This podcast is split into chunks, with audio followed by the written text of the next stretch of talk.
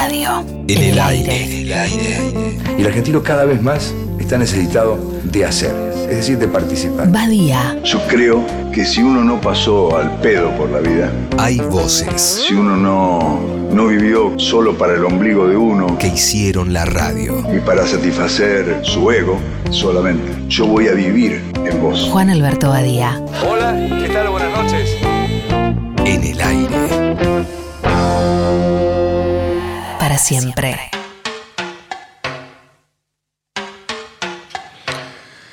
Juan Alberto y John Lennon salen de la oficina de Juan Alberto, justamente ahí en Corrientes y Larrea, y siguen caminando. Y John Lennon dice, che, qué buena idea que tuve en venir acá.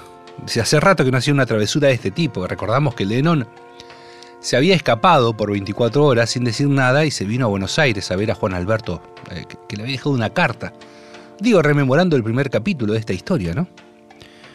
Y aparte lo mira Juan Alberto, John Lennon, le dice, che, sos un buen compañero, ¿eh? Y esta ciudad me gusta. La verdad que me gusta mucho. Y sigue charlando con Juan Alberto y comenta que a veces extraña un poco su país natal, Inglaterra, ¿no? Pero trata de no pensar mucho en su tierra. Dice, creo que extrañaría si me preocupara en hacerlo, pero nada, estoy ocupado con otras cosas. Juan Alberto le pregunta, che, pero vas a volver a tocar en vivo. Claro, John Lennon quería ir por un lado y Juan Alberto jugaba a ser periodista. Juan Alberto quería saber de los Beatles, de John Lennon. Y John le dice, no, no creo, la verdad, que cuando pienso en giras de ocho ciudades, sabiendo a qué hago, de los 10 shows, solo dos se escuchan bien, la verdad que no, desisto de la idea. Prefiero estar en el estudio. Dice, la última vez que toqué fue en el 70 y después hicimos algo con Elton John. Pero a eso yo no lo llamaría un concierto. Dice, yo toqué el órgano y la armónica, jugué un poco arriba del escenario, pero era más un show de Elton John. Este, y cuenta también que a veces ha tocado con Yoko, pero que se sentía incómodo. Entonces Juan Alberto ahí otra vez vuelve. Y vos girabas la cabeza y querías ver a Ringo, ¿no? Y sí, dice John Lennon, la verdad que sí. Te aseguro que aunque no cantase las canciones de los Beatles, yo miraba y veía a Yoko o a alguno de los Elephants. Y nada, me aparecían flashes los Beatles. Yo quería ver ahí a Paul, o sea, a Ringo. Empieza a hablar John Lennon, empieza a hablar de música y ahí es cuando Juan Alberto dice, wow, qué bueno, creo que estoy hablando con el John Lennon que yo quería hablar sobre todo, con el músico.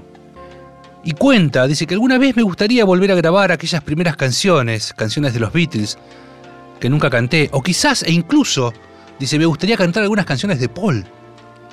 Dice Lennon, que le gustaría grabar canciones de Paul McCartney. Miren la confesión que le hacen John Lennon a Juan Alberto, que no entendía nada. De tanto caminar llegan hasta Santa Fe y Riobamba, un bar que está ubicado a media cuadra de la radio donde tenía que ir Juan Alberto. Ya habían pasado casi 24 horas, tenía que ir a volver a hacerle el programa.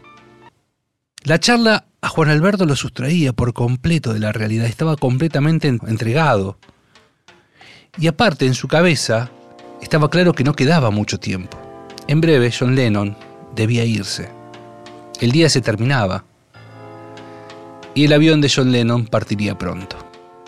¿A qué hora sale tu avión? le pregunta Juan Alberto, con un tanto de preocupación, una vez más, casi despegando su cabeza del cuello, tirándola para adelante, con su ceño fruncido, entre enojado y triste. Creo que a las cuatro, le dice John Lennon, saca un boleto medio arrugado del bolsillo interno de su saco. ¿Me vas a acompañar? le pregunta John Lennon, siempre desafiándolo. Habían generado en esas pocas horas una complicidad y una amistad que a veces lleva años construir. Pero claro, no hay problema, el asunto va a ser que me esperes en el estudio, le dice Juan Alberto porque en breve tenía que hacerle el programa. Y ahí John Lennon, turro guacho, lo, lo pincha. Le dice, ¿por qué? ¿No querés hacer la otra parte de la mentira delante de mí? Haciendo alusión a aquella primera entrevista que Juan Alberto quiso hacerle a John Lennon y no pudo, entonces pasó una grabada diciendo que era de él. Juan Alberto tragó saliva. Ese recuerdo le sonaba muy mal. Así que siguió. Che, comemos algo, así que picaron algo por ahí. Y empiezan a hablar un poco de, de la música. Y también le pregunta a Juan Alberto, che, ¿a vos te gusta la política? Y John Lennon dice, sí, claro. Eh, yo encontré incluso una manera de expresarla a través de la poesía y la música.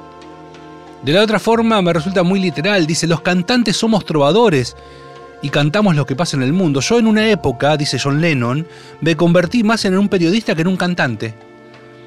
Y me di cuenta que estaba limitando mi música. Así que medio como que se abrió y ahí Juan Alberto, bueno, le devuelve el favor y le dice, bueno, pero igual a veces, a ver, tus declaraciones son bastante contradictorias. John Lennon lo mira, sonríe. Le dice, es posible, pero nunca te quedaste con las ganas de saber lo que realmente pensaba. ¿Qué sé yo, Juan? No hay que tener miedo a nuestras contradicciones. Nos descubren abiertos, amplios. Y si uno dice lo que piensa está mejor con uno y también con, con los demás. A la larga, es preferible decir lo que piensa. Y siguen charlando en ese café de Santa Fe y Riobamba, Juan Alberto y John Lennon, ya en estas últimas horas de la aventura porque Juan Alberto en breve empezaría su programa de radio y a las 4 de la mañana John Lennon debería ir a Ezeiza para tomar ese avión. Y John Lennon lo mira y dice, bueno, que ahora que conozco tu país, la verdad, qué lindo hubiese sido y qué interesante haberme quedado más tiempo, convivir más con vos. Pero bueno, se tiene que ir. Y le dice John Lennon que no le va a contar nada a Yoko y que está claro que esto es un secreto entre él y John Lennon, entre Juan Alberto y John Lennon. De hecho, dice, vos tenés muy claro esto, ¿no? Es más, a esta canción la vamos a firmar juntos. Va a estar firmada por el dúo Lennon McBadia. Le dice, una vez más, haciendo alusión a Paul, y deja abrir su corazón ahí, muestra su corazón y su afecto por Paul McCartney y John Lennon, una vez más. Solo faltaban 15 minutos para comenzar el programa de Juan Alberto. Ya la tristeza lo inundó, estaba angustiado. En poco tiempo John Lennon dejaría Buenos Aires y quedarían en la historia aquellas horas maravillosas que vivieron recorriendo la ciudad, conociéndose y haciéndose amigos. John Lennon notó la angustia de Juan Alberto. Le dijo, bueno, bueno, tranqui, escúchame, esta cuenta la pagás vos. La próxima, en la Empire State, te invito yo.